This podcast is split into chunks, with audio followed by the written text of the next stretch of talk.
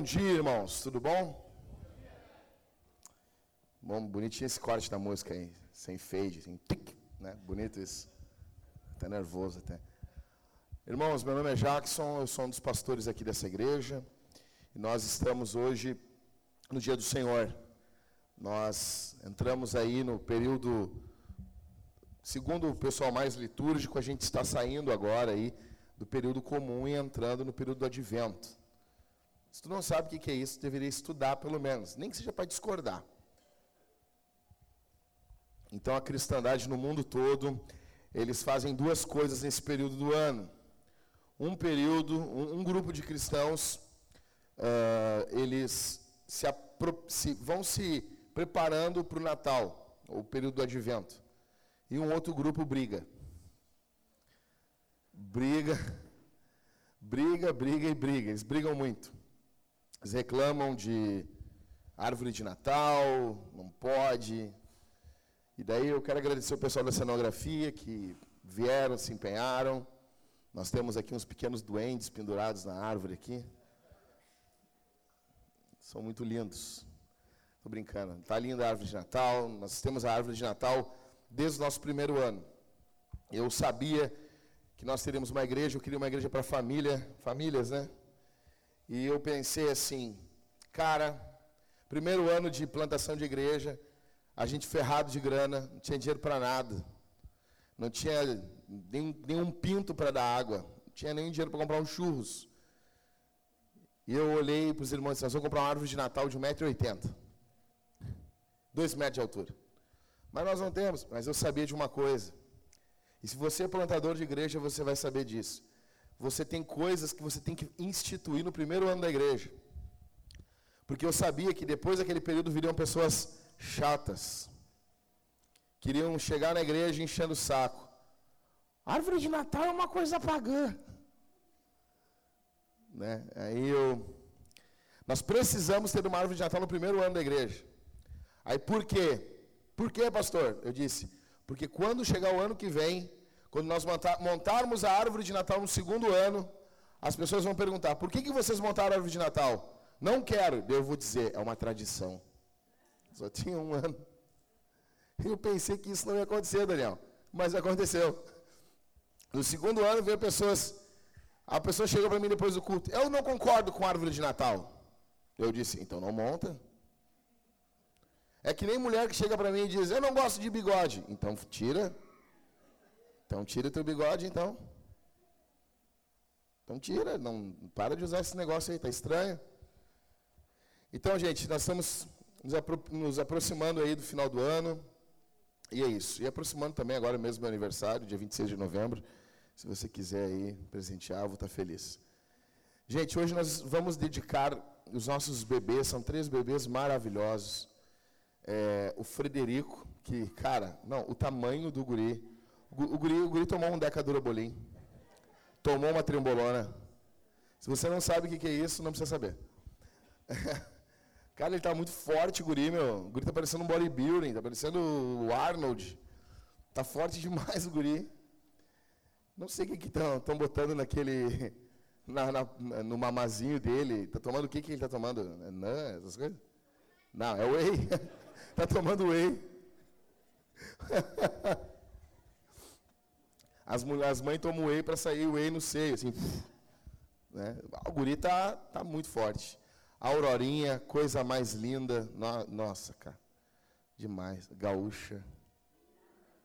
Que isso, hein? Que isso. E a minha filha Isabel, a Bebelzinha, nós estamos muito felizes, gente. Muito felizes. E a gente está em uma série em Cântico dos Cânticos, mas hoje a gente vai fazer um hiato. Eu queria falar uma, de forma mais caseira com vocês aqui. Eu queria abrir o peito um pouco com vocês. E o sermão que eu vou falar hoje aqui, uh, o título dele é Sete Coisas que eu aprendi melhor com a minha filha sobre Deus. Então, sete coisas que eu aprendi com a minha filha. Ou que eu aprendi melhor com ela, entendeu? Que, que acimentou, que caiu assim dentro do, do nosso coração, do meu coração e da minha esposa também. Deixa eu dizer uma coisa para vocês. Algumas pessoas, eu botei, nós vamos dedicar os bebês Aí algumas pessoas, ah, batiza o bebê. Nós não batizamos bebês. Por que, que nós não batizamos? Porque é antibíblico. Tá bom? Então, assim, porque é errado batizar bebês. Nós respeitamos as igrejas que batizam bebês. Nós temos a igreja anglicana, luteranos e presbiterianos. E nós respeitamos, mas nós, de forma educada, temos comunhão com os irmãos, com eles, são nossos irmãos, mas é antibíblico. É antibíblico, tá bom? Então nós não batizamos os bebês. Ah, mas por que, então as crianças participam da ceia? Porque é bíblico. Simples. Tá bom? Então nós vamos dedicar os bebês aqui. Uh, eu vou, e vou falar um pouquinho mais sobre isso para vocês também. Mas deixando claro, assim, nós dedicamos os bebês, não há nenhum mandamento na Bíblia para fazer isso. Tá? Dedicar bebês. Só que há na Escritura, uh, o, o Senhor, Ele é, Ele é Criador, Ele é Senhor sobre todas as nossas coisas. Sobre todas as posses, sobre nossa família, nosso legado, sobre tudo. Então, devemos dedicar tudo ao Senhor. E quanto mais o nascimento de uma criança. Na Vintage, nós fazemos duas dedicações por ano, uma no primeiro semestre e outra no segundo. Então nós juntamos as crias e dedicamos elas juntas. Eu acho que a próxima dedicação vai ter bastante criança. Vai ser uma loucura. Nós temos várias mulheres grávidas, outras tentando aí. Vai ser daqui a uns seis meses, então as que estão tentando, óbvio, vai ficar para o final do ano que vem também. Mas assim, por que, que fazemos isso? Porque nós somos a comunidade da vida. Nós celebramos o nascimento espiritual, nós celebramos o novo nascimento em Cristo, e nós celebramos também o nascimento físico. Nós somos a comunidade da vida. A igreja é a comunidade da vida. Bom, deixa eu dizer uma coisa para vocês. Eu sempre ouvi, desde que eu prego o evangelho há muitos anos, eu prego o evangelho desde os 15 anos. Aí eu sou casado há 14, casei em 2005. E eu ouvia, sempre ouvia as pessoas dizendo assim: "Olha, o dia que tu for pai, tu vai entender Deus melhor. O dia que tu for pai, e todo mundo falava isso. E daí, eu sou um cara que gosto de ler, tenho alguns livros em casa, não tanto que nem o Maico. O Maico tem muito mais. O Maico fala que não tem. O Maico tem tanto que até vende, entendeu? Ganhei, né, Cris? Tem. O cara chega a vender os livros. O cara tem, o cara vai, o cara traz livro para a igreja, tá ali, ó, tem livro repetido ali, ó. Tem muito mais que eu. Então, e daí tu estudando a Bíblia, estudando teologia, isso meio que incomodava, assim, sabe? É, pô, quer dizer então que não, não, não é que tu não conhece a Deus, mas quando tu for pai, é que tu vai entender melhor o Senhor. Eu cresci ouvindo isso, ouvi isso muitas vezes. As pessoas falavam isso, viviam falando isso, as pessoas viviam falando. Chegava a encher o saco. Não, mas é que tu vai entender melhor o coração de Deus quando tu for pai. Aí eu não aguentava mais, isso já, ah, coisa chata. Mas eles estavam certos. Eles estavam certos, irmãos. Esperar os irmãos sentar ali. Eles estavam certos. E eu quero falar para vocês de, três, de sete coisas que eu aprendi com o nascimento da minha filha. Tá bom? Que, que, que eu aprendi melhor. A primeira coisa que eu aprendi, que eu aprendi melhor, eu aprendi melhor que o amor transborda. Escuta isso. A Thalita e eu, nós, antes de nós sermos a Isabel, nós estávamos conversando e eu falei para ela, dizendo assim: olha, nós, no fundo, no fundo, nos amamos. Não há uma necessidade de termos uma criança para nos sentirmos pleno. A gente conversou isso. A gente parou. Ela bastava para mim, eu bastava para ela. O casamento não estava em crise. Não estava tendo problema, não tinha problema nenhum. E cada vez que foi vai passando os anos, é óbvio que passamos por dificuldades, às vezes dentro do casamento ocorre, só que a intimidade ela vai crescendo, ela vai aumentando. Ela é crescente. E a intimidade foi aumentando ao ponto de a gente estar tá satisfeito. E a gente começou a experimentar dentro do nosso casamento um amor muito forte, muito grande. E daí teve um momento, uma vez a gente estava sentado conversando, e a minha esposa disse assim: Eu queria que mais alguém experimentasse isso. E eu disse: Eu também. E a única forma de alguém entrar dentro de um casamento e experimentar o amor que está já brotando dentro da família é pela filiação. Você não, não pode estar experimentando um amor com a sua esposa, um amor pleno, e você colocar uma outra mulher ou um outro homem. Isso é traição, é adultério. Isso desmancha o casamento. Mas existe uma forma de entrar nesse relacionamento. Não vai ser participante exatamente da mesma coisa, mas vai ser participante do amor.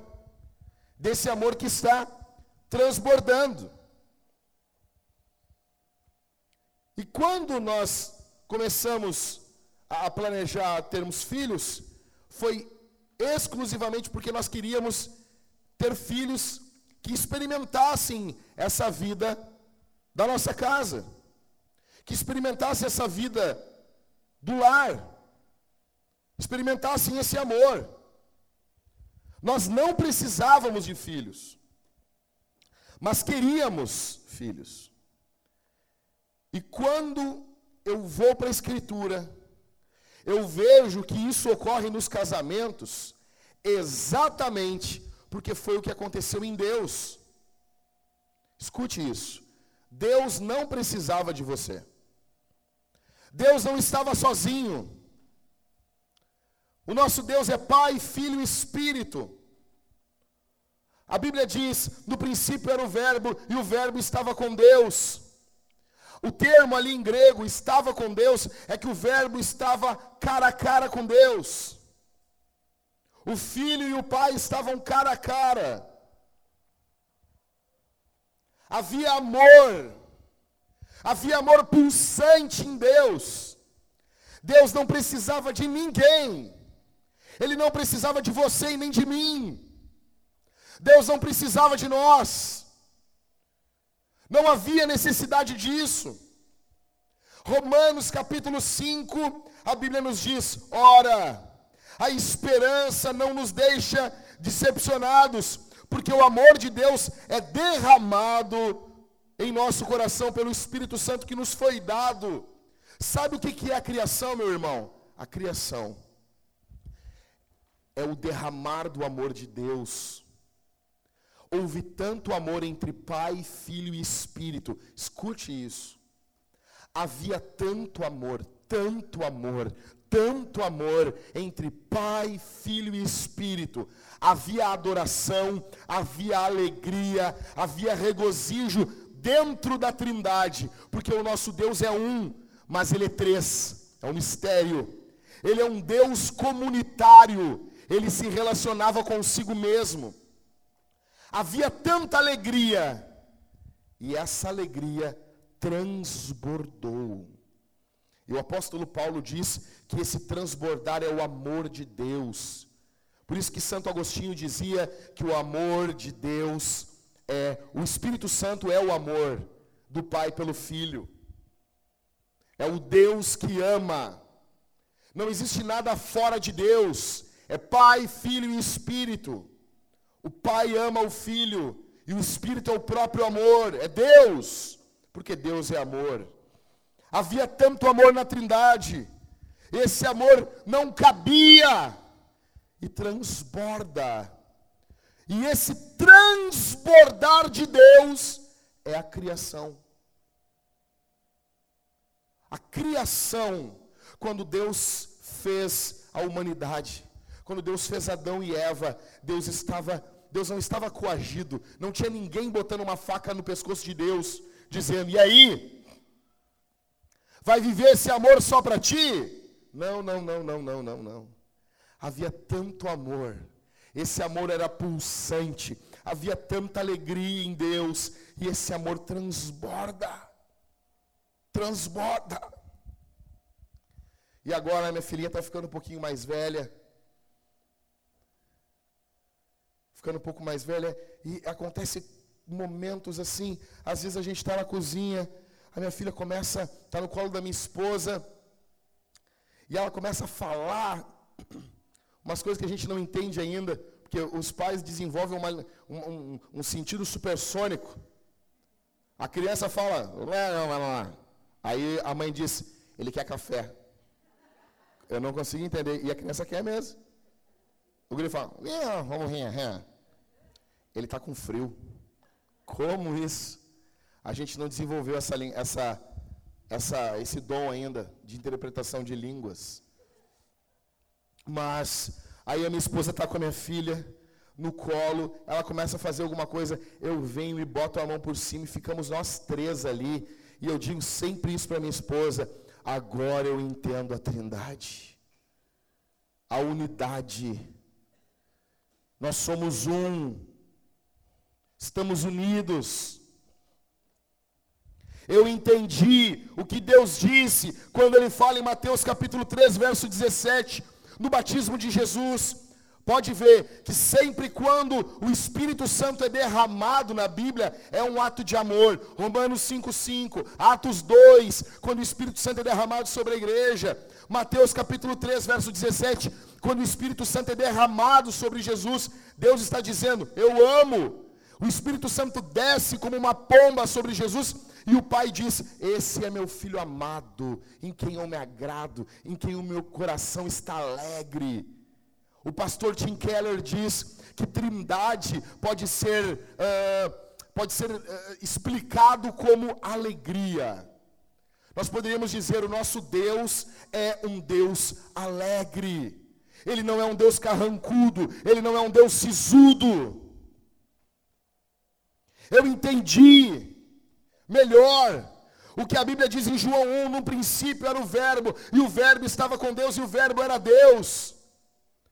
Quando a gente está deitado, nós, às vezes nós pegamos nossa filha, botamos no nosso meio, e a gente fica olhando o rostinho dela, o rosto com o rosto, e cada vez agora que ela está ficando mais velha, ela se mexe mais. Mas quanto mais nova ela era, mais paradinha ela ficava.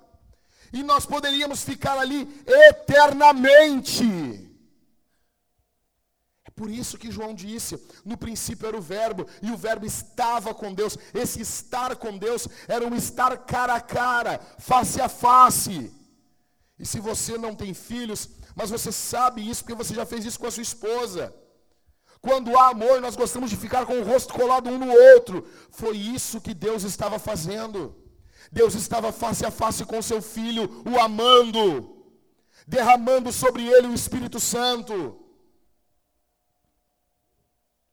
Quero dizer uma coisa para você. Eu entendi que o amor transborda. Eu quero dizer para você que veio aqui essa manhã que há amor de Deus para você. Existe amor de Deus aqui para você. Existe Existe um amor pleno aqui. Talvez você não entenda muito sobre o que é o amor. Você pensa que o amor é, é, é algumas pinceladas que um poeta dá num papel, é algumas palavras que um cantor emite em, um, em uma música. Não, não, não, não, não. O amor é uma pessoa. Deus é amor. A essência de Deus é amor. Todos os contos antigos, todas as religiões dizem que nós somos criados por causa de um, uma luta cósmica, por causa de um conflito, por causa de um problema. O Evangelho, o cristianismo, é a única voz que diz que nós fomos criados não por luta, não por coação, não porque Deus estava mal, Existem religiões orientais que dizem que os seres humanos são fezes de demônios. Você tem noção disso? Somente o cristianismo diz: a criação existe porque Deus estava alegre, em amor. Quando Deus fez você, Ele sorriu. Quando Deus fez você, quando você estava lá lutando para entrar no óvulo da sua mãe, quando seu pai e a sua mãe estavam juntos. E quando os espermatozoides foram liberados, tinham milhões, meio milhão de espermatozoides que morreram. E você ali dando no óvulo para entrar, você batendo com insistência, porque o óvulo não quer receber. O espermatozoide está fechado. E o, e o espermatozoide batendo com insistência. Você estava batendo. Quando você consegue romper e há fecundação, o céu sorriu. Deus sorriu. Deus amou você. O amor de Deus transbordou naquele momento. A criação é um ato de amor de Deus. Deus amou, Deus estava estava amando você. Você não tinha nem noção. Você não entendia nada. O céu já estava olhando para você. Deus já estava alegre naquele momento. A segunda coisa, então, só para deixar claro aqui, eu quero mostrar para vocês, dentro dessa primeira questão ainda, tá ligado aqui? É, que legal. Essa foto aqui, ela ilustra muito bem o diálogo que eu falei para vocês.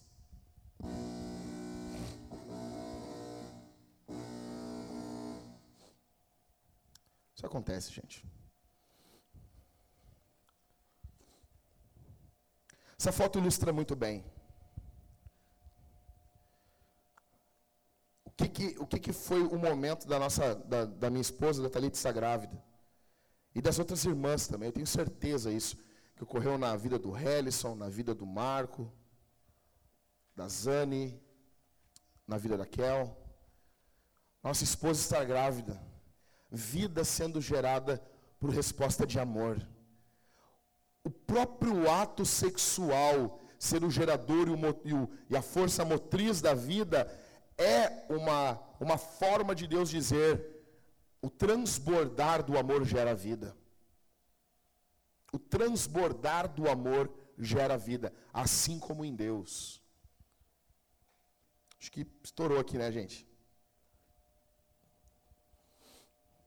Essa aqui, é a, eu, essa aqui é a primeira foto da minha filha. Isso aqui ela tinha 50 minutos, meia hora de vida. Eu me lembro quando a Bebel nasceu, foi difícil o parto. Quando peguei ela nos braços, eu, a primeira coisa que eu fiz, eu, eu, eu, eu consagrei a Deus. Peguei ela e eu disse assim: Senhor, é tua. É tua, não é minha. Não é para fazer a minha vontade, Senhor. A maior alegria que eu terei, Senhor, é ver essa menina te servindo, te amando mais do que eu te amo. Eu me lembro de ter orado exatamente assim. Eu disse, Senhor, leva, leva ela, leva ela para os campos mais distantes, para ser uma missionária, para ela pregar o Evangelho. Eu, eu, eu, me lembro de ter orado com ela no colo, eu disse assim, faz da minha filha uma mulher misericordiosa. Porque uma das coisas mais lindas da mulher, não é quando a mulher quer ser líder, quer mandar, é quando há misericórdia na mulher. Uma própria profissão, como a, a profissão de enfermagem, que foi dominada e é dominada pelas mulheres, reflete o caráter de Deus para a mulher, de cuidar, de nutrir, de e eu orei por ela, com ela no colo. Me lembro como se fosse hoje. Me lembro da primeira, das duas primeiras noites, a gente se só podia ficar ali e eu dentro do quarto e eu dormindo, você imagina o meu tamanho, dormindo numa cadeirinha assim, cara, menor que essa aí. E daí é, é mamar, é uma loucura, tua vida muda. Tu não tinha só visto, porque assim, aquelas, aquelas aqueles ultrassom, não sei se é ultrassom o nome, que aparece agora em 3D. Parece um bonecão de chocolate, assim. Só os pais ficam felizes. É feio aquilo. Ai, mas eu estou vendo. Parece um bonecão da Michelin. Né? Só os pais acham bonito. E eu via os pais achando bonito, eu, ah, os pais são. Daí quando foi a minha, que coisa linda. É normal, gente, é normal, é assim. Agora já faz mais sentido. Tipo assim, a, a Ingrid mostrou do Joaquim, eu já curti mais. Já entendi mais, assim, sabe? Mas com certeza, Ingrid, tu mostrou para quem não tem filho ainda, as pessoas ficaram assim, ah, vou, vou elogiar para agradar. E daí, mas, ou seja, não tinha visto o rosto dela ainda. Aí quando eu peguei ela no colo, cara, quando eu olhei o rostinho dela, olhando, eu, não, eu acabei não trazendo o vídeo para cá. Primeiro, assim, tipo, cinco, dois minutos de de vida. De vida não, já estava vi, viva dentro da barriga da minha esposa. Mas fora, fora assim do habitat natural dela. E ela olhando para tudo que é lado e, e respirando assim, né? E tu nunca viu aquele rosto.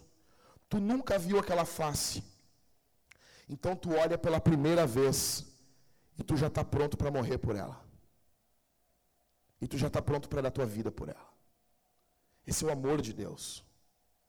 Esse é o amor de Deus. E, e nós, e eu vou dizer, eu sou pai, mas o meu amor pela minha filha é imperfeito. Ele não é um amor perfeito, mas o amor de Deus por você é perfeito. Por isso que Jesus disse: Vós, sendo homens maus, sabem dar boas dádivas aos vossos filhos, quanto mais o vosso Pai Celestial. E você vem para cá hoje de manhã duvidando se Deus ama você. Passa a próxima foto aí. Olha aqui. Cara, aquele que você estava tomando banho nessa hora, ela cabia na minha mão, assim, já está um pouquinho maior agora. Cabia na minha mão. E eu botava ela. O Rodrigo, o, pastor Rodrigo disse uma coisa assim para mim, sobre o filho dele, sobre o Luther. Te lembra, Rodrigo? Tu disse assim, ó, agora ele já não quer mais ficar no meu colo, ele já está caminhando eu, eu, aproveito mais ele quando ele está querendo dormir. Ela não é, Rodrigo, tu falou pra gente, lembra? A Bebel não está caminhando ainda, mas ela já não. Ela já quer ficar cabeça pra, assim, parecendo uma naja. Ela fica assim. E aqui não, aqui botava e parava, né, Rodrigo? Tu bota assim, agora a Caterine, tu bota e para e fica paradinho. E tu curte mais a criança. E eu me lembro disso. Eu me lembro que eu bati essa foto para registrar. Mas não tem como registrar o que eu estava sentindo. Tu não precisa de rede social. Tu não precisa de TV. Não precisa de nada. Nada. Tudo que. Toda a bênção de Deus está ali. O amor de Deus. Tu está literalmente vivendo numa escala menor o que Deus vive. O que Deus sente. Tu está conhecendo. E Deus é tão bom que Deus ele cria, ele, ele, ele, ele proporciona a criação e ele proporciona nós vivermos pinceladas do que o próprio Deus vive. Deixa eu te dizer, somente um Deus bom faz um negócio desse. Somente um Deus bom. Somente um Deus muito bom faz nós que somos maus termos a experiência de vermos vida sendo gerada de amor. Pode passar. Essa aqui foi uma das primeiras fotos da Bebel também. E eu me lembro que quando eu bati essa foto, fiquei olhando, porque essa pose era a pose que ela ficava dentro do útero da minha esposa. A gente sempre, quando a gente ia ver, ela estava com a mãozinha assim, ó. E nos primeiros dois, três meses, ela dormia com a mãozinha assim, do mesmo jeito que ela ficava dentro do útero. E eu ficava olhando assim, dormindo, dormindo, dormindo. A criança está tranquila. É como se dentro dela soubesse assim: o meu pai e a minha mãe estão cuidando de mim. Assim deveríamos ser nós. Você e eu. Você e eu. O Theo não fica preocupado, né, Letícia? Se vai ter comida amanhã. Ele não está preocupado. Sabe por quê? Porque ele confia. O filho confia. Nós deveríamos confiar mais no Senhor. Pode passar. Obrigado. A segunda coisa que eu aprendi é que o pai não me odeia quando eu estou sujo. O pai não me odeia quando eu estou sujo. Passa essa foto aí. Essa foto aqui a Bebel, eu tinha ido, ia dar banho nela, e daí tirei a roupa dela, quando eu fui dar banho nela, eu estava dois, eu estava um passo da banheira, ela me cagou todo. Não, mas ela me cagou todo, todo, fiquei todo cagado. Todo. É impressionante como uma criança é tão pequena faz tanto estrago. O quarto parecia uma cena de crime. Horrível. Horrível. E aquilo, eu fiquei todo cagado ali.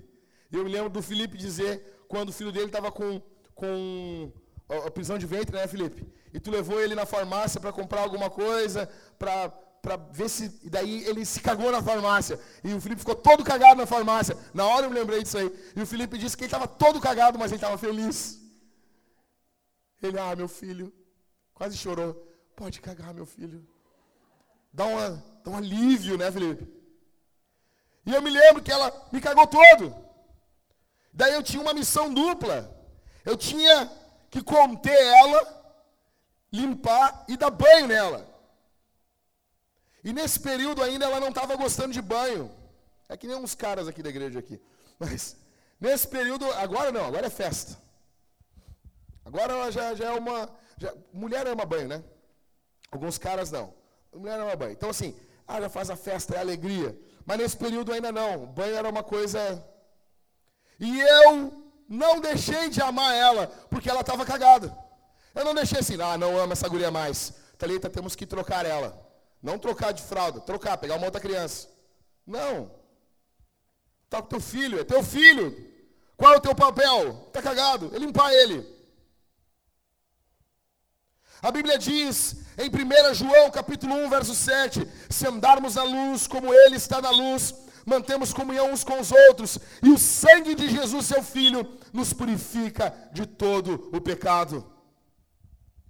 O fato de você ser filho de Deus, e você ter pecado depois de conhecer Jesus, não faz com que Deus te odeie.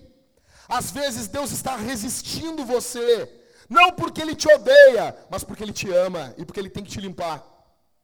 Você está sujo, Ele está tentando limpar você. Ele está usando as circunstâncias da vida pela divina providência, para trabalhar em tua vida, para trabalhar no teu ser, e ali eu entendi ela estava toda suja e era minha filha ainda. Eu ia limpar ela. Naquele momento entendi isso. E eu segurei para não chorar disse: Deus, o Senhor me ama. O Senhor me ama. Quando você peca, quando você é rebelde, quando você não ouve os pastores, quando você quer seguir o seu coração, aí o Senhor Deus usa os elementos do dia a dia de forma miraculosa pela sua providência para barrar você, para impedir você. Não é porque ele odeia você, é porque ele ama você. Porque senão você vai se tribuchar. Você vai se destruir. Deus não quer destruir você se você é seu filho. Deus só quer limpar você. Se você veio aqui essa manhã sujo de pecado, você não deixou de ser filho de Deus, você só está sujo. Porque o pecado é uma rebelião contra Deus. Pecado é uma rebelião contra, contra o coração paternal de um Deus bom. E ele não pode tolerar o pecado. Ele não pode porque ele é justo. E ele não vai tolerar isso nos seus filhos. O primeiro que ele vai corrigir entre o mundo e a igreja é a igreja. O apóstolo Pedro disse: convém que o juízo comece pela casa de Deus. Ah, nós queremos que o juízo venha sobre Brasília, sobre os políticos, meu irmão, vai vir primeiro sobre nós. O pai primeiro vai corrigir seus filhos. Eu quero dizer uma coisa para vocês aqui essa manhã. Se arrependa dos seus pecados. Isso aqui foi logo após eu, ela cagou todo. Eu dei banho, arrumei, tomei um banho. Peguei ela e botei. Depois de um banho, porque a criança adormece, né? Eu botei aqui. Ela estava limpa podia ficar no meu peito. E ela ficou dormindo ali. Assim é você diante de Deus. O Pai quer colocar você no peito dele. O Pai quer colocar você a dormir no, peito dele. Mas antes ele tem que limpar você. Antes ele tem que tirar essa porcaria com que você está envolvido. Antes ele tem que tirar você desse relacionamento imundo que você está envolvido. E ele vai tirar você ainda que doa. Se você é filho de Deus, ele vai mexer, ele vai colocar a mão, vai doer, não vai ser tranquilo em alguns momentos, mas é o teu bem, é o teu bem. Pode passar, obrigado. terceira coisa que eu aprendi, melhor com a minha filha, depois que ela nasceu, eu aprendi que o pai, Deus Pai, sofre quando eu sofro. Isso parece louco. Uh, desde a primeira vacina da, da, da, da, Bebel, desde as primeiras injeções, quando nasce, toma vitamina K, não sei. Não sei por que, que bota o nome de uma vitamina de K. Quem é que decide isso? Se perguntasse para mim, imagina. Tudo bem. Aí toma vitamina K e toma um outro negócio. Uma injeção em cada perna. Uma é vitamina e outra não sei o quê. Desde a primeira injeção. Desde a injeção do pezinho. Desde tudo. Desde as vacinas. Quem leva sou eu. A Thalita ah, não, amor, eu não quero ir, eu não quero. E eu levo ela, ela vai no meu colo, estou levando ela, eu chego, eu trato bem quem vai dar a injeção, porque você tem que ser inteligente, cara. A pessoa que vai dar a injeção em você, você tem que tratar bem. É que nem a pessoa que cozinha para você. Trata bem. E aí, amigão? É, como é que tu tá? Fui tomar uma bezetacil há duas semanas atrás. E alguém da área de saúde disse: ele tem que mexer bastante. Se ele agitar pouco o pozinho da bezetacil, vai doer mais. Mas eu entrei lá, mas falando de tudo, rapaz, tudo. E aí, como é que tá? Para ele ficar agitando, eu, não, espera ainda, tá bom aqui. Então tem que tratar bem. Quanto mais quando injeção na tua filha. Então eu entro, converso, faço aquelas piadas do pavê para comer, aquelas piadas chatas do Ismael. E daí eu chego, converso. E a pessoa, tá, paizinho, nós vamos dar a injeção agora, dar a vacina. E, cara, acontece um negócio muito louco. Eu seguro sempre a minha filha, boto ela, e ela está me olhando, e ela está rindo. Isso que dói o coração da gente. E eu estou indo para, eu estou indo assim, às vezes indo em direção à sala que ela vai ser vacinada, e ela vai cantando, ela nem sabe o que vai acontecer com ela. E o meu coração já, uh, já aperta. Aí eu boto ela na, na, na maquinha assim, e, e, e seguro os bracinhos dela, ou com uma mão no braço e uma mão na perna. E ela me olhando, aí ela dá aquele sorriso, só só dois dentes assim. E eu sei assim, daqui a pouquinho vai acontecer um negócio, minha filha, que o pai não queria que acontecesse, mas é por teu bem. E daí eu vejo, cara, isso aqui eu vejo o rosto dela mudar. Ela está rindo e ela vai entendendo que está tendo dor e ela começa a chorar e ela chora muito. E quando ela chora aquilo. Ah, e eu sei que é exatamente assim, numa proporção muito maior, que Deus se sente conosco. A Bíblia diz em Atos, capítulo 9, verso 4: Saulo perseguia a igreja matou cristãos, fazia cristãos blasfemar. Ele vai revelar isso no final de Atos dos Apóstolos. Aí Jesus aparece para ele no caminho de Damasco. Jesus não diz assim, Saulo, por que tu está perseguindo a minha igreja?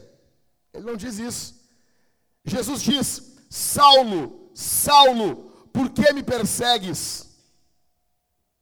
Porque perseguir o povo de Deus é o mesmo que perseguir Deus, porque o coração de Deus está no meio do povo de Deus.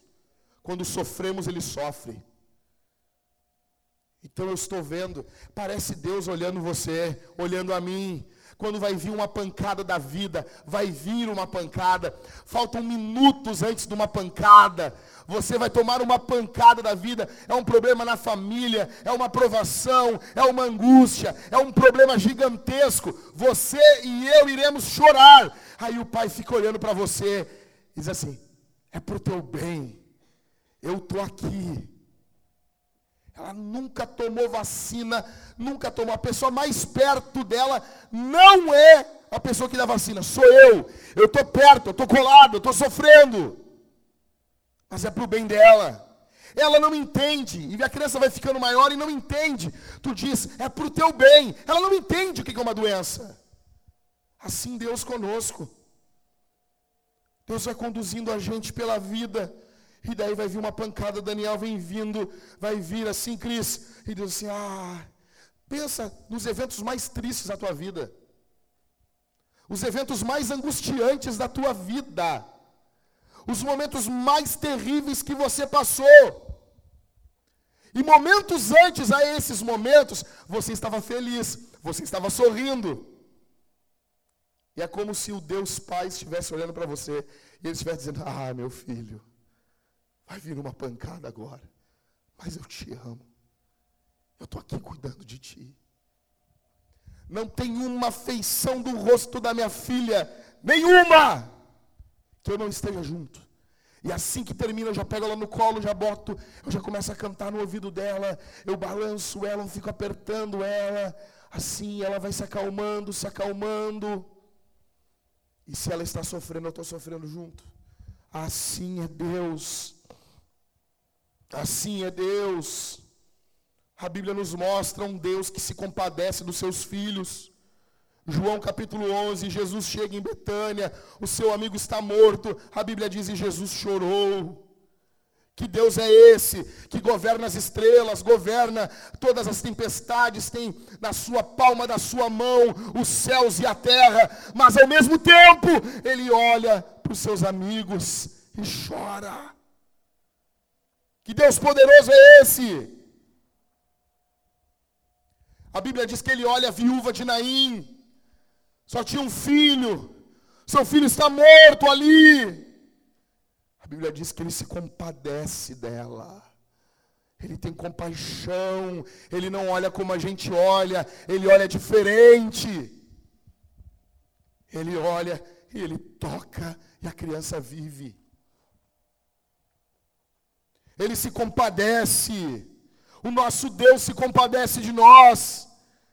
Por isso que diz Hebreus capítulo 7, Jesus vive para interceder por nós. Você tem noção do que é isso? Você tem noção do que é isso? Jesus intercede por nós, porque Ele tem compaixão do seu povo. Jesus é o sacerdote perfeito do seu povo, Ele representa o seu povo. Você tem noção disso? Ele está olhando o seu povo, tendo compaixão do seu povo. Em quarto, que eu aprendi com a minha filha, melhor sobre Deus. Eu aprendi que Deus Pai tem saudade. Deixa eu dizer uma coisa para vocês. Eu odeio viajar para pregar. Não tenho vergonha de admitir isso. Tenho viagem marcada para esse mês, duas viagens uma semana. Eu sempre levo alguém, levo alguém comigo, não viajo sozinho. Eu sou um ser comunitário. Agora, com o nascimento da minha filha, complica um pouco da minha esposa junto. Minha esposa sempre ia junto comigo nas viagens. Eu não gosto de viajar para pregar. Eu não gosto, mas eu vou e eu vou viajar, eu estou saindo de casa, um dia antes eu já começo a ficar mal, dois dias antes, eu já vou ficando mal. Quando eu penso na saudade da minha esposa, da minha filha, eu lembro, mas eu estou assim, longe de casa, 3 mil, 4 mil quilômetros longe de casa, e me dá uma saudade assim. Eu, mas eu penso assim, mas, não, mas eu, vou, eu vou chegar em casa e eu vou matar essa saudade. Eu me lembro da minha avó. Teve 11 filhos e o filho caçula, um dia, saiu para comprar bergamota. E nunca mais voltou. E eu me lembro que às vezes ela ficava parada no portão. Os meus tios diziam: Eu acho que ela fica esperando o João voltar. Ela morreu e ela não viu o filho dela. Ela perdeu. Eu tive tios meus que morreram. Uns morreram na infância, outros morreram depois de adulto. E ela dizia que aquilo era o que mais doía na vida dela, porque ela estava esperando o filho voltar. Ela disse: Eu preferia ver ele num caixão. É, é, essa, essa, esse momento da minha vida ia se encerrar. E ela ficava lá no portão, às vezes parada, esperando o João voltar, depois de 40, 50 anos. Quando eu vejo isso, eu me lembro de Lucas, capítulo de número 15 e verso 11. Jesus apresenta Deus para os judeus de um jeito que eles não estavam acostumados. Porque Deus, para nós, muitas vezes, é só o Todo-Poderoso. E Ele é. E Ele é. Deus é só aquele que é todo-poderoso, que executa juízo na terra. E Ele é. Só que Jesus mostra uma outra faceta de Deus que os judeus não estão acostumados. Ele mostra o Todo-Poderoso Criador como um pai que está no portão de casa, no final de tarde, esperando o filho voltar. Aí eu fico pensando, eu, sendo pecador, limitado, tenho uma saudade imensa da minha filha. Quanto mais o Criador do universo, que transborda em amor, não tem saudade de você. Ele é todo poderoso, ele é soberano. Nada ocorre sem a sua permissão e vontade. Mas ele também é um Deus compassivo. E Jesus nos mostra esse Deus que tem saudade você servia a Deus, você amava o Senhor, você era uma outra pessoa, você estava caminhando com Jesus e você foi embora. Você abandonou os caminhos do Senhor. E Jesus nos mostra esse Pai. E, e, e eu, o tempo não me permite explicar os elementos da parábola, mas como Jesus nos mostra um homem que, apesar da sua idade, ele ele abre mão de toda a sua dignidade. Quando o filho aparece, o filho pródigo, a palavra pródigo quer dizer gastador, esbanjador.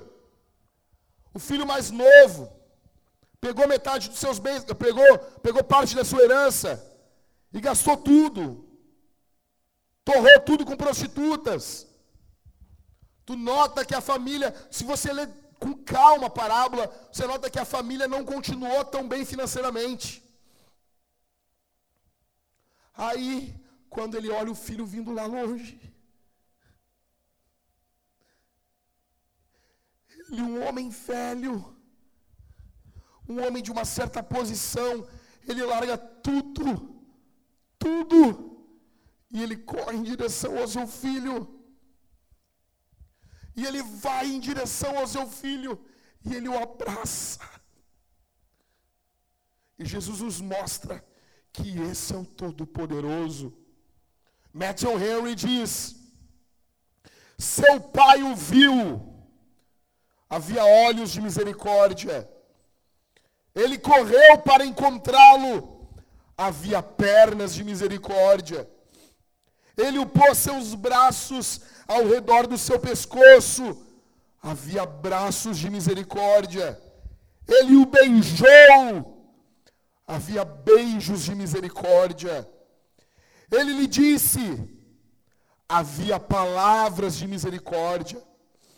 Tragam a melhor roupa, havia atos de misericórdia, maravilhosa graça, tudo graça.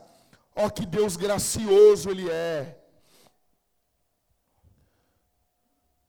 O Todo-Poderoso ama você, espera você, aguarda você, para perdoar você, para limpar você, para restaurar você, para você estar junto com a família do Senhor. Em quinto, eu aprendi que o Pai, Ele está atento quando eu choro. Deus Pai está atento quando eu choro. A minha vida de oração, eu não sou o maior exemplo como homem de oração, mas eu já posso dizer para vocês que a minha vida de oração foi revolucionada com o nascimento da minha filha. Eu passei a orar mais e melhor. Eu aprendi que o Pai, Deus Pai, quer que eu ore. Ele quer que eu ore. Então, minha filha começou a emitir sons. E ela fala, às vezes ela começa a gritar ah, e, e, e, falar. E eu ainda não desenvolvi o dom ainda de interpretar, como eu falei para vocês, que os pais interpretam. Aí, e esses dias de noite, nós estávamos na sala, tá está tentando fazer ela dormir. E ela não dormia. Eu peguei no colo e ela desatou a falar. Ia falar, ia falar. Enrolava a língua e falava. E eu comecei a falar com ela. E ela falava e eu respondia. E eu fui inventando um diálogo com ela na hora ali. Inventando um diálogo. A linguagem dela é extremamente primitiva ainda. A fala, as sílabas, os fonemas, eles são primitivos. Só que é gostoso demais ouvir, porque eu sou pai. É bom demais ouvir a voz dela. É demais ouvir a vozinha feminina dela. É demais. Ela vai falando, eu vou ouvindo. É fenomenal. Quando eu falo e ela responde. Cara, isso é a parte melhor. Às vezes ela está quieta, eu falo com ela e ela lá, lá, lá, responde uma assim. Responde. A Bíblia é uma carta de Deus falando conosco. Deus fala conosco através da Escritura. Deus fala comigo e com você com base na Bíblia. A oração, dizia Martinho Lutero, é a resposta que damos à Escritura. O Pai fala conosco. Você pode muitas vezes considerar a sua oração algo tolo, alguma coisa tola. As pessoas dizem assim: Ah, mas Deus sabe todas as coisas, pastor. Eu digo sim. Então por que, que eu vou orar? A pergunta é essa. Ele sabe tudo? Sim. Ele pode todas as coisas? Sim. Então por que, que eu vou orar? Ah, eu pergunto sempre assim, tá, mas tu queria orar para um Deus que não pode todas as coisas? Daí que ia ficar ruim. Vou orar e Deus diz, bah, não posso, não consigo. Vou ter que pedir reforço. Imagina isso. Só faz sentido orarmos porque o nosso Deus é todo poderoso. Só faz sentido você orar. E às vezes você vai dobrar os joelhos. E deixa eu dizer uma coisa: aqui nós oramos, toda vez que eu pego o microfone para orar com a igreja, a minha oração é sempre em ordem. Se você chegar na minha casa, do lado da, da, da parte de cima onde eu trabalho, e ver e ouvir minha oração, a minha oração é uma bagunça. É uma bagunça.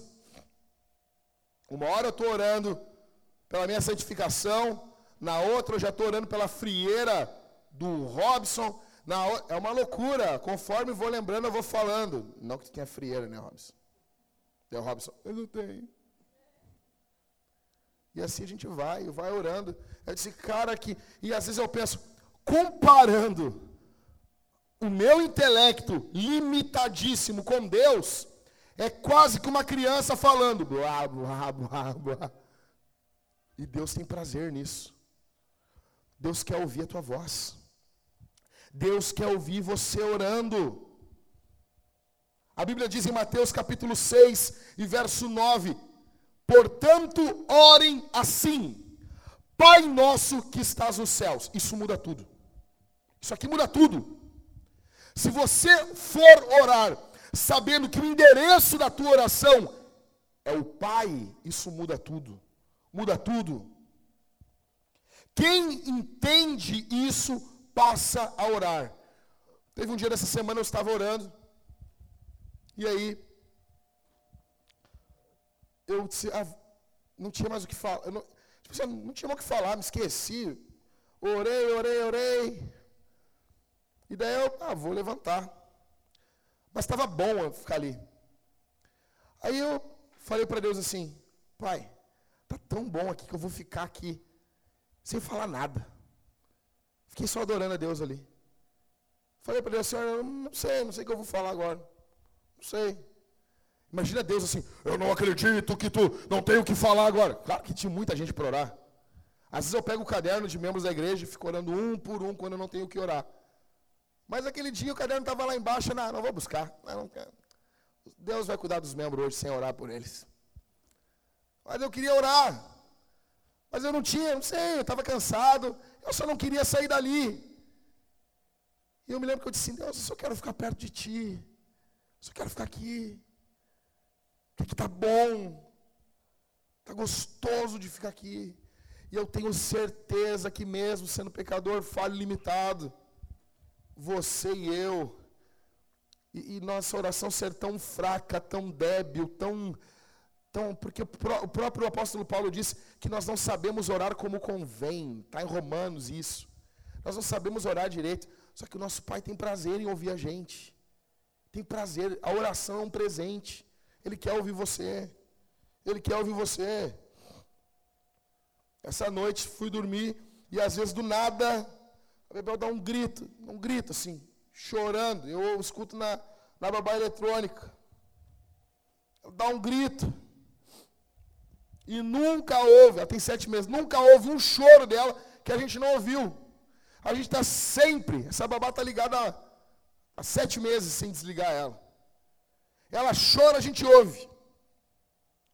Às, ve às vezes não dá tempo de chegar tão rápido no quarto dela, demora 5, 10 segundos. Demora uns segundos até a gente chegar. Mas a gente sempre chegou. Ou se a gente não pegou no colo, nós botamos a mão. Eu cheguei lá, ela tinha perdido o bico, ela estava numa luta mediúnica dentro do berço dela essa noite. E louca, parecia que o agaro terrível queria pegar ela. E ela, eu já cheguei lá, botei o bico na boca. E como um bom evangélico, botei a mão na cabeça dela e disse: O sangue de Jesus tem poder, minha filha. Calma, minha filha, calma. Senhor Jesus, cobre ela com teu sangue. Cobre ela com teu sangue, abençoa ela. Eu não sei, se houver qualquer coisa aqui, querendo tirar a paz da minha filha, saia daqui em nome de Jesus. Fiquei orando por ela, foi acalmando, acalmando, acalmando, acalmando, acalmando, e dormiu. E a gente está ali. A gente está ali. Às vezes demora uns segundinhos, mas a gente está ouvindo. A gente não é adepto do choro controlado. Tem pai que diz assim, ah, não, deixa chorar. Pô, pô, sacanagem, né, velho? É assim que Deus faz contigo? Ah, deixa chorar. Pô, pelo amor de Jesus, né?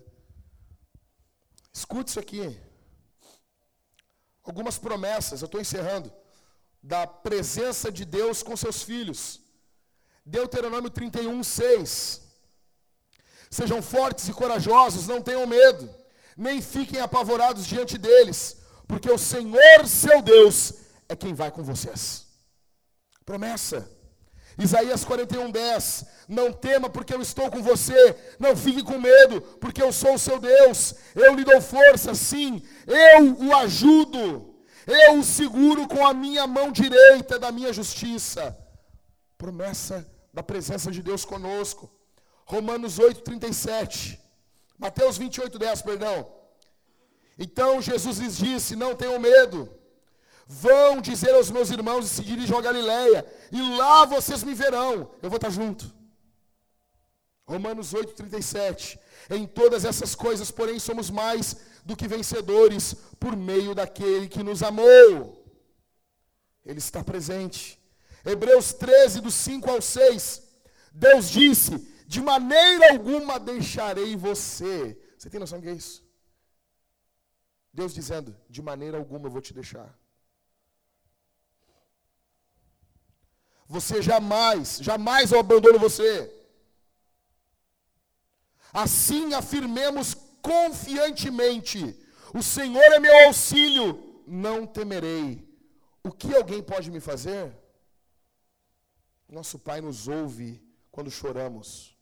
O nosso Pai está presente quando sofremos. Em sexto, eu aprendi que eu nunca vou deixar de ser filho de Deus. Segurança eterna. Não há nada, nada que a minha filha faça que, que me impeça de perseguir ela em amor, de ir atrás dela e buscar ela em amor, em oração. Não há nada, não há nada. Ela é minha filha, é meu sangue, eu amo ela sempre irei atrás.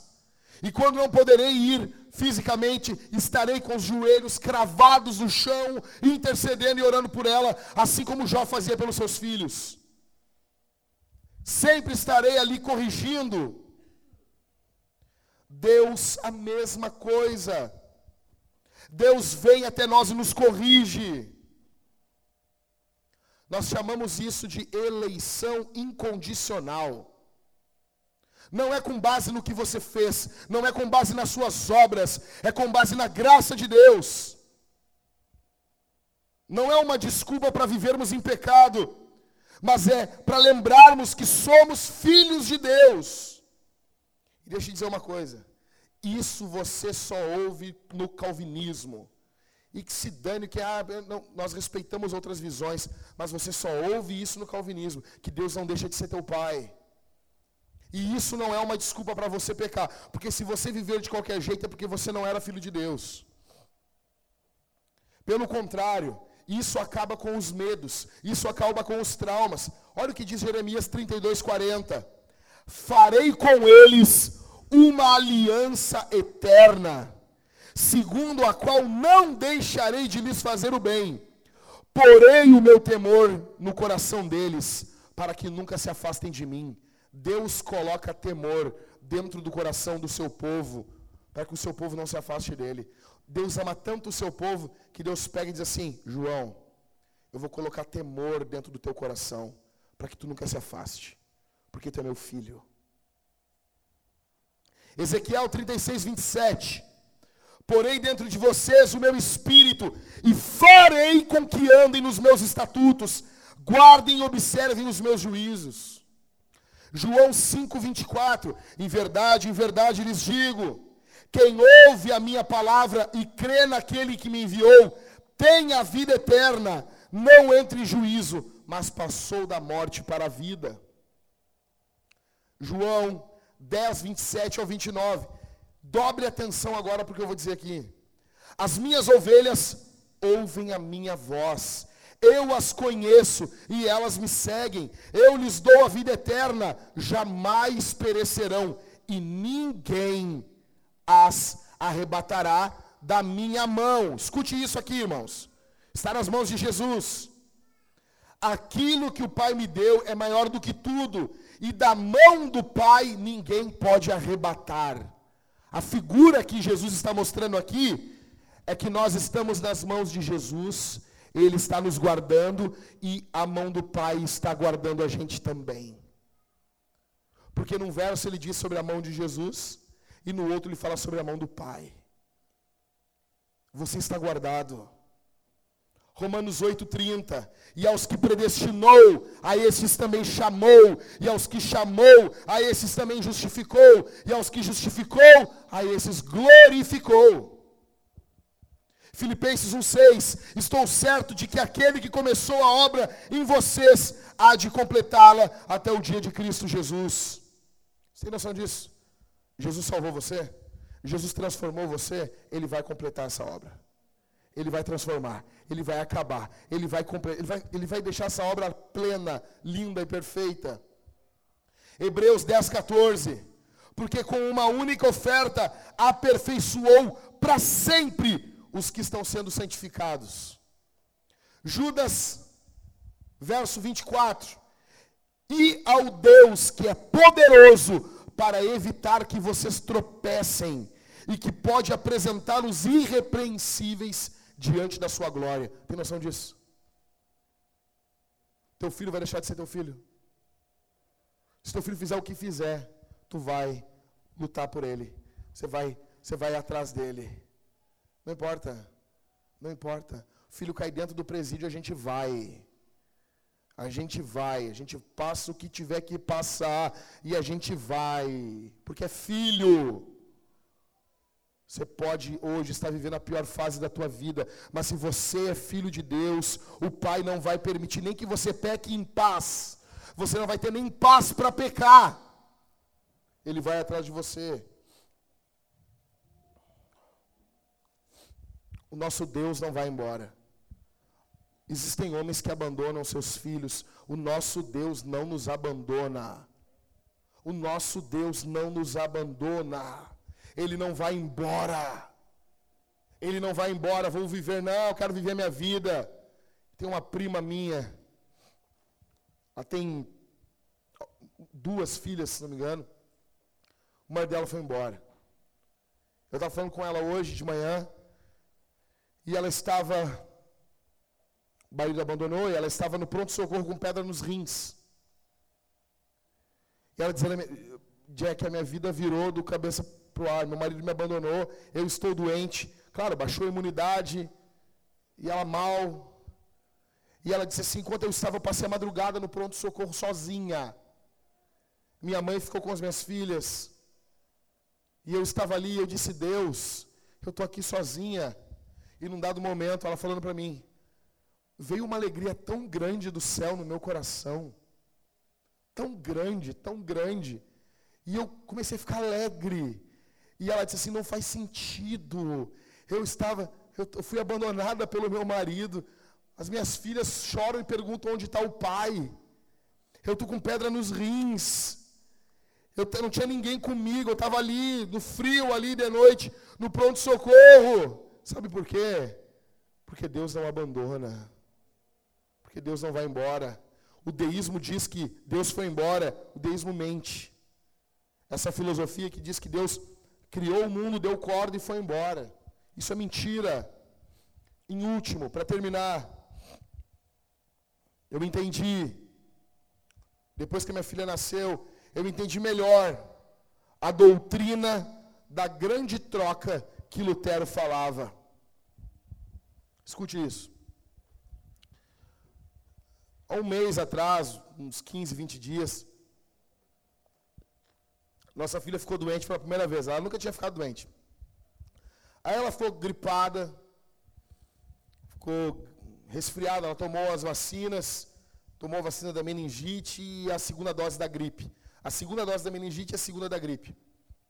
E ela foi ficando mal. Ficando mal, foi ficando mal. E a minha esposa estava um pouco resfriada também e ela ficou doente. E ela acordava de manhã, cara. Tu ia pegar ela no berço dela. Ela acordava de manhã, os olhinhos cheios de remela, assim, rindo, sabe? E aquilo, ah, cara, e ela sofrendo. E ela, olha, de tudo, tudo, muitas coisas ela parou de fazer. Ela só não parou de comer. Não, eu vou te dizer, velho. Aquela ali, e mal, assim, mal, ela com a cara assim, ó, inchada, e a minha esposa dele garfo e ela uh, comendo, assim, bem louca. Bem louca, bem louca. Eu, meu pai, quem puxou? Aí tá, né? Aí eu me lembro que a que a Talita falou uma coisa para mim. Eu disse, eu pensei comigo assim, ah, que vontade de ficar doente no lugar dessa guria, meu. De pegar a doença para mim e ela ficar bem. Sabe? Daí a Talita foi mais roots ainda. Ela chegou para mim e disse assim: já estava alguns dias a Bebel doente. A Thalita olhou para mim e disse assim: Eu teria as dores de parto tudo de novo para ela não ficar doente. Eu disse, cara, eu estava junto com a Thalita na hora lá. Eu vi. Eu vi o que é um parto do lado. Passa a respeitar até mais as mulheres, cara. Ô bicho forte. E daí quando a minha esposa falou aquilo, eu, daí eu tentei pensar uma dor que eu tive que se assemelhasse com a dor do parto. Eu pensei assim, é uma gripe. Ah, não sei, uma batida com minguinho na quina, na, na, assim, sabe? Que tu vem correndo e pum com minguinho assim. Eu não sei, eu nunca tive filho, cara, não, não sei. Mulher Deve ser um negócio horrível, eu respeito vocês, mas eu tentei pensar na pior dor da minha vida e pensar assim: será que eu, eu, eu, eu pegaria a pior dor da minha vida para minha filha não ficar pensei, ah, cara, acho que sim. E eu, na hora, na hora eu me lembrei. Eu me lembrei do que o Martinho Lutero dizia: que na cruz houve uma grande troca. A Bíblia diz em 2 Coríntios 5, 21, aquele que não conheceu o pecado, Deus o fez pecado por nós, para que nele fôssemos feitos justiça de Deus. Escute isso aqui. Pense em toda a desgraça que você já cometeu. Todos os pecados do povo de Deus estavam sobre Jesus. Ele assumiu sobre si a gripe do seu povo. Você está entendendo isso? Ele assumiu a doença chamada pecado do seu povo pecado é uma doença. Pecado é uma enfermidade na alma. na essência do ser. Jesus assumiu isso sobre ele na cruz. Ele estava ali na cruz do Calvário, alvo da ira de Deus. E agora nós, que estamos em Cristo, absorvemos de Cristo não a ira, absorvemos o amor de Deus, absorvemos a justiça de Deus. Nós temos em nós a natureza de Jesus. Olha aqui, eu estou terminando, presta atenção só nisso aqui. Você tem noção de quando Deus olha para você, Ele vê os méritos de Cristo em você? Você tem noção disso? Porque assim, se Deus dissesse assim, ó, tá perdoada Ariadne, perdão, pega esse perdão aí para ti. Ariadne, todos os teus pecados foram perdoados, Ari. Agora tu é uma pessoa zero bala. Tu não tem nada positivo na tua vida. Tu não tem nada negativo, foi perdoado. Mas tu não tem nada positivo na tua vida também. Mas não é o que aconteceu em Cristo. Em Cristo ocorreu diferente. Ele não somente absorveu o nosso pecado, mas ele nos deu a sua justiça. Por isso que hoje, quando o Pai nos olha, Ele vê em nós a justiça do seu Filho. É por isso que Deus não está irado com o seu povo. Ele pode, em algum momento, se irar como um pai. Então Ele vai corrigir a gente. Deixa eu contar um, um caso rápido para vocês. Nós estávamos ali na rua ali, contando piada. Os guris. E eu fui contar uma piada e quando eu fui contar essa piada, não é errado contar piada, tá bom? Mas é errado pecar. E eu fui contar essa piada, fui contar, e o Espírito Santo falou dentro de mim assim: não conta, não fala. Porque ela envolvia a palavra de Deus, e isso é quebra do terceiro mandamento. Não envolvia o nome de Deus propriamente dito, mas envolvia as obras de Deus. E a Bíblia diz que Deus não vai tomar por inocente quem, quem toma o nome do Senhor em vão. E daí eu fui falar, eu disse para os guris assim, não, não vou falar. Não vou falar. Aí os guris, não, fala. Eu devia ter dito assim, cara, Deus me repreendeu agora e eu não vou dizer. Mas na hora eu fiquei, me acadelei. Aí tem a voz de Deus e a voz dos guris. E daí quem, quem que o Adão aqui ouviu? Ouviu os guris. Eu, ah, tá bom. Uba, e contei a piada. Piada ruim pra caramba, os caras ficaram me olhando ainda. Os caras assim, é isso aí, pastor. Não, não vamos rir para te ficar feliz, não. E daí, na hora que eu contei, eu já, no meu pensamento, me perdoa. E eu senti que Deus me resistiu. Sabe? Tipo assim, o pai diz assim: Vamos conversar quando nós chegar em casa. E cara, tu pode achar que é coisa da minha cabeça. Na hora eu comecei a ficar doente. Na hora, na hora. Na hora eu fiquei doente. Na hora eu comecei a me sentir mal, me sentir mal, me sentir mal. E passei uma semana inteira doente. E daí eu estava orando em casa. Disse, e aquilo veio muito forte. É como se fosse uma palmada de Deus na minha bunda. Está entendendo? É como se fosse Deus me repreendendo. Me ouve. Ouve a minha voz. Ouve a minha voz. Então, não é uma ira para nos destruir. É um pai nos corrigindo. É diferente. É diferente. Por isso que o nosso Deus nos ama, porque sobre nós está as obras de Cristo. Nós podemos hoje nos achegar diante de Deus. Você tem noção do que é isso? Nós vamos agora, nós vamos encerrar esse sermão, nós vamos cantar, nós vamos participar da ceia. O que é a ceia? Nós vamos comer e beber com Deus. Nós vamos comer e beber de Jesus. O pão, a carne dele, o vinho, o seu sangue. Nós vamos comer de Deus na presença de Deus. E faremos isso por intermédio do sacrifício do Senhor. Nós não temos só a conta zerada. Agora, Ariadne, não é que tu tem uma conta zerada. Agora tu tem os méritos de Jesus. Então, tudo que tu lê no Evangelho, Ari, Jesus curou um cego. Tu tem esse mérito sobre ti. O mérito de alguém que curou um cego. Jesus alimentou uma multidão. João, tu tem o mérito de alguém que alimentou uma multidão. Imagina, mérito, imagina que mérito tem Jesus, um mérito eterno, porque Ele é Deus. Esse mérito está sobre o seu povo. por isso que a paz agora. Hoje nós vamos dedicar os nossos bebês. Nós vamos dedicar bebês aqui. Nós vamos cantar, vamos cear, vamos ofertar. E depois da terceira canção, nós vamos dedicar os bebês. Só que nada disso tem valor se você não se arrepender dos seus pecados e crer em Jesus. Se você não renegar, abandonar a sua vida de pecado e se voltar para Cristo como o único Salvador da tua vida, isso nada disso tem valor. Se Jesus não vencer você, se Jesus não vencer a tua e a minha teimosia, nada disso tem valor. Hoje é dia de arrependimento. Você não sabe quanto tempo você tem. Quanto tempo temos de vida? Não sabemos. Hoje é dia de arrependimento. Hoje é dia de graça. Vamos nos colocar de pé, irmãos.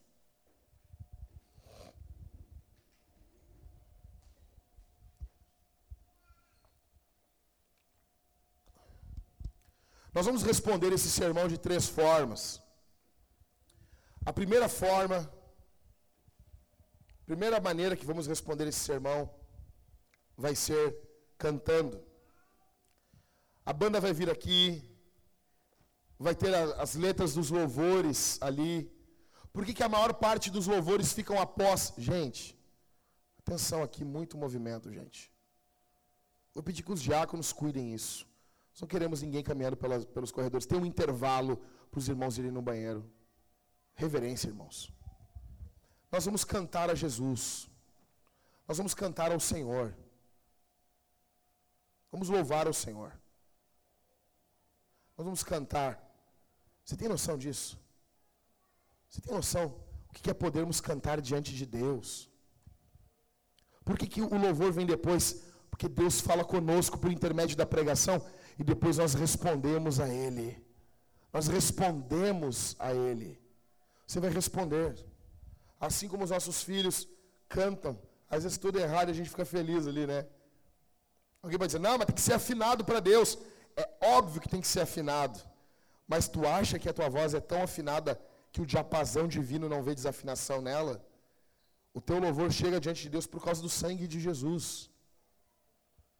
Nós vamos cantar a Jesus. Segunda forma que vamos responder esse sermão, nós vamos dizimar e ofertar. Quem vai estar com a máquina lá na frente? O William, jovem Will, é um rapaz forte, barbudo, não tem gilete. Pai, para quando que é o nascimento, Will? Dezembro, né? Não vai ser dezembrina, por favor, né? Natalina. Os caras botam esses nomes nas crianças, né? Nome de vó, né? Ah, avó Dezembrina. É, não, Ananda. Então, assim, você vai responder esse sermão ofertando, dizimando. Tem uma parte do teu salário, do teu dinheiro, que é para você pagar suas contas. E nós não queremos isso aí. Não queremos que você doe esse dinheiro. Tem uma parte que é para você comer, você comprar roupa para os seus filhos, botar gasolina no seu carro. Só que tem uma parte que é para a obra de Deus, que é para a obra de Deus continue avançando. Você vai vir à frente, vai colocar no gasofilácio, vai ter um gasofilácio aqui no meio. Ou você vai ofertar no cartão no fundo, na máquina. Porque nós usamos cartão para tudo que é coisa. Então nós não temos problema, oh, a igreja tem cartão, é negócio. Não, é seguro. É muito mais seguro para você e para a igreja. Você vai ofertar lá no fundo isso como um aroma agradável, como, como alegria diante de Deus. Porque você quer que a obra de Deus avance. Terceira e última forma que vamos responder esse sermão. Nós vamos participar da ceia. Aqui na Vintage, nós participamos da ceia, mergulhando o pão no vinho ou no suco de uva. O vinho está no cálice dourado, é, bronze. Se você vira o cálice bronze, ali tem vinho. É para ter, né? E no cálice dourado tem suco. Você vai vir à frente, vai pegar o pão e vai mergulhar ou no suco ou no vinho, conforme a sua consciência. Se você quiser oração por enfermidades, nós teremos um presbítero aqui orando e ungindo com óleo. E eu peço que você cante a Jesus. Nós vamos louvar o Senhor. Os homens saiam com suas famílias e venham participar da ceia aqui enquanto a banda estiver cantando. Vamos responder a palavra e vamos sair como missionários no dia de hoje, durante essa semana, pregando e evangelizando, falando sobre o nome de Jesus. Feche os olhos, irmãos. Vamos orar. Pai, nós te agradecemos pelo teu amor. Te agradecemos por tua graça, por tua infinita dádiva. Ó Deus, que esse amor pulsante, pujante, venha estar abundante na vida desses irmãos que aqui estão. Que haja perdão, que haja graça, que haja misericórdia, que haja transformação, que demônios sejam expulsos, repreendidos, em nome de Jesus. Que teu reino triunfe, avance, que tua graça avance sobre nossas desgraças em nome de Jesus. Em nome de Jesus. Que haja perdão de pecados aqui, Senhor. Que haja reconciliação. Que haja amor. Que pessoas aceitem Jesus como seu Salvador. Que o coração de pecadores seja transformado no nome de Jesus. Em nome de Jesus.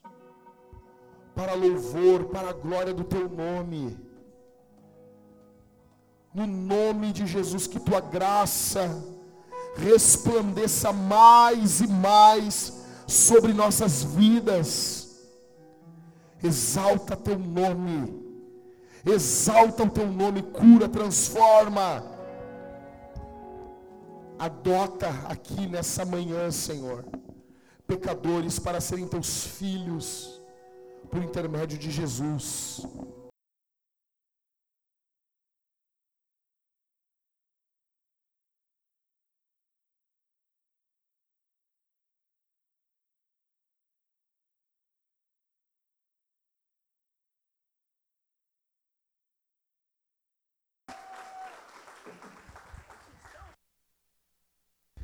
Vocês são um presente de Deus. E olha aqui para nós.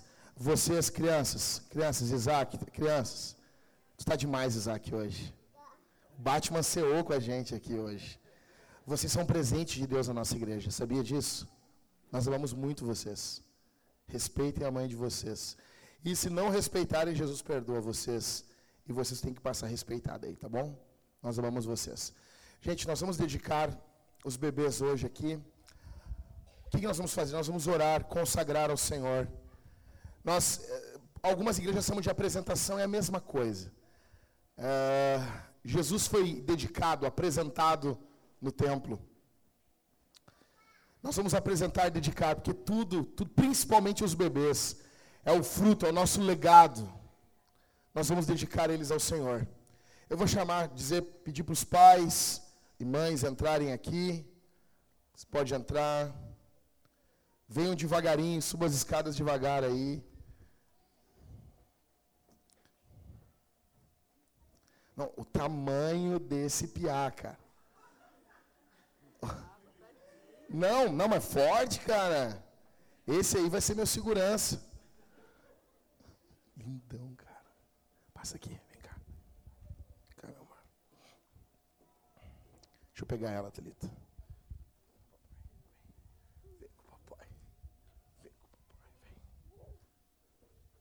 Irmãos, deixa eu dizer uma coisa para vocês.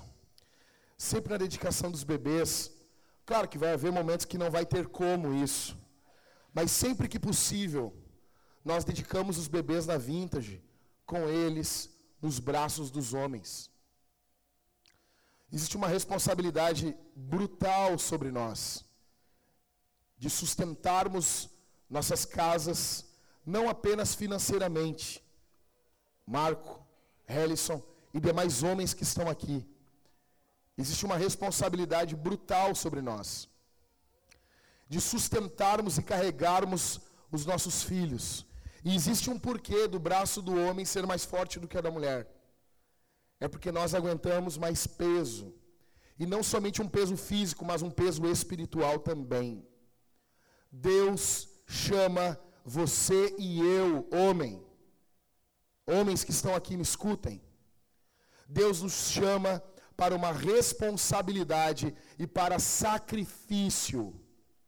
Efésios 5:25 Vós maridos, amem as vossas mulheres, assim como Cristo amou a igreja e a si mesmo se entregou por ela.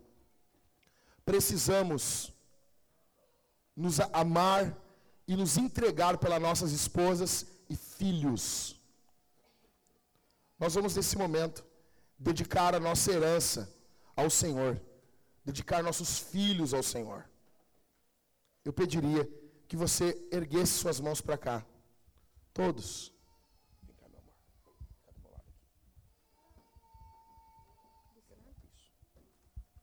Vou pedir que os homens estejam junto com as esposas. O que, que é isso?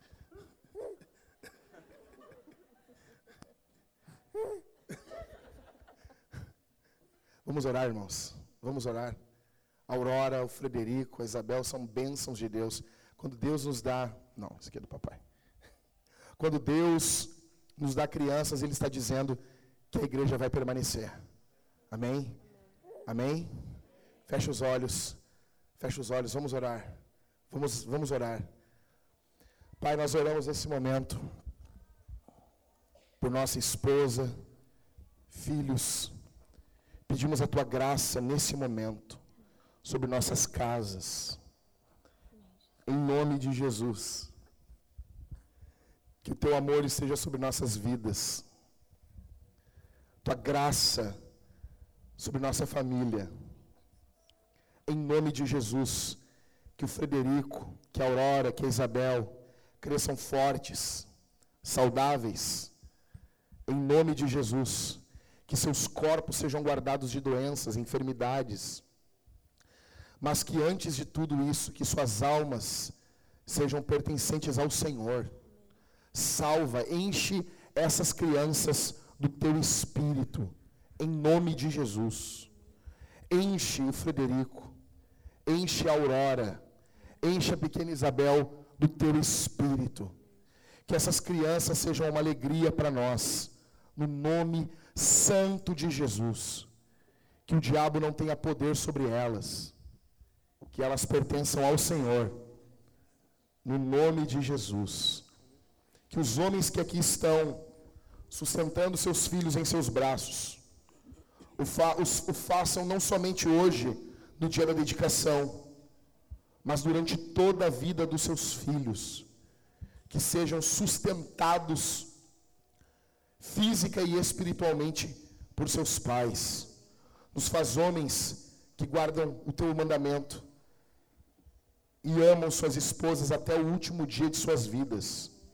Em nome de Jesus, para a glória do teu nome, Senhor. Amém e amém.